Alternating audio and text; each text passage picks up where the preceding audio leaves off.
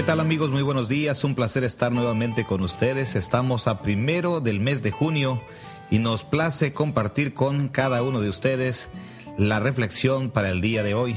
Hoy vamos a tener la lectura en el libro del Evangelio de Juan capítulo 8 verso 12. Otra vez Jesús le habló diciendo, Yo soy la luz del mundo, el que me sigue no andará en tinieblas, sino que tendrá la luz de la vida. A cada uno de nosotros, sin duda, nos gusta caminar de día o tener las actividades en el día.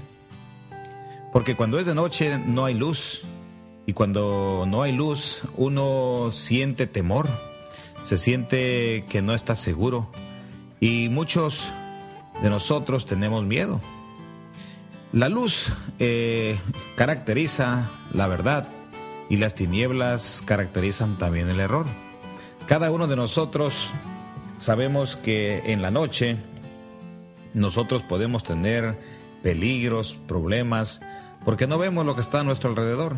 Alguien dijo en una ocasión, si tú quieres tener problemas, anda de noche. Claro que no es todo correcto el dicho, porque muchos de nosotros podemos andar de noche y no meternos en problemas. Pero la luz representa a Cristo y las tinieblas representan al enemigo, a Satanás. Antes de que el mundo fuese creado, estaba en completo desorden y la oscuridad, dice la palabra de Dios, se posaba sobre la faz de toda la tierra. Y entonces la palabra de Dios vino sobre la tierra y dijo, sea la luz. Y fue la luz. Y cuando llegó la luz al mundo, comenzó a ser totalmente diferente comenzó a tener vida. La luz da vida. Después Dios puso los ciclos, el día y la noche, para separar la luz de las tinieblas. De ahí en adelante todos nosotros venimos eh, conociendo a la noche como algo que se representa con el pecado y al día con la luz que representa la verdad. Una mañana, allá en el huerto del Edén, donde vivían nuestros primeros padres, Adán y Eva, el sol estaba resplandeciente un día como los demás, muy bonito, maravilloso, y se paseaban. Y ese día el hombre fue engañado por el enemigo y cayó el perdón, perdón, el pecado. Vino el pecado sobre aquellos primeros seres y en la vida de estos primeros hombres vino la noche, la aflicción, el pecado, como si hubiese venido un eclipse sobre la luz. Fue en pleno día cuando el pecado y las tinieblas entraron a la vida en el hombre en este planeta. En ese momento los animales se volvieron salvajes. Los seres humanos se convirtieron en sombras siniestras que andan buscando algo de luz. Y los trigales de en adelante comenzaron a tener cizaña, las rosas a tener espinas, y de ahí en adelante todo vino a ser diferente, misterioso. La oscuridad, el pecado, es lo que nos hace tener problemas en este mundo y temor en la noche. Hubo oscuridad en los ojos también de los hombres que se vinieron y se metieron en problemas por causa del pecado. Se pusieron tristes, asustadizos, y sus corazones se volvieron duros como la piedra. Cuando las tinieblas vienen sobre cada uno de nosotros, uno cambia, porque el Señor nos ha hecho para un propósito. Pero cuando nosotros nos sumergimos en el pecado, ahora la luz se pone tenue y las tinieblas predominan. Y cuando las tinieblas predominan en la vida de nosotros, todo cambia. Ahora el ojo que antes era feliz se vuelve triste la vista que antes veía las cosas positivamente, ahora la ve de una manera negativa. Esto es consecuencia del pecado o la oscuridad como lo estamos representando hoy en día.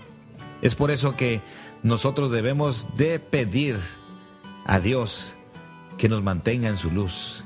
Nos debemos de esforzar día a día para no permanecer en la oscuridad. Esta oscuridad oscurece las conciencias y hace que la verdad se vuelva mentira. Porque, porque se engañan. El precioso hogar creado por Dios que había hecho en este mundo, allá en el huerto del Edén, ahora se estaba convirtiendo en una cueva oscura, a donde ya no había más amor, ya no había más confianza, ahora había temor, había desconfianza, y todo llegó solamente porque un día el hombre dejó que el enemigo entrase a su vida y trajese la oscuridad, la muerte, el terror.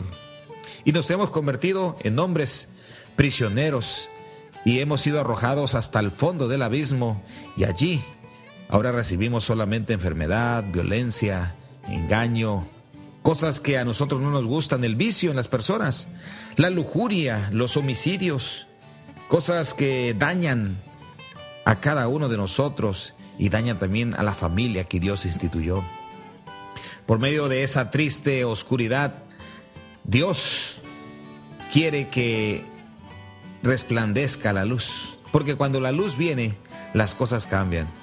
Tú has visto, las noches son muy negras, muy oscuras, y prevalece aparentemente la oscuridad, pero cuando el sol comienza a surgir, cuando el sol comienza a nacer por el horizonte, la oscuridad se marcha y una vez que el sol está en lo alto, no hay nada de oscuridad. Así es Cristo en la vida de nosotros.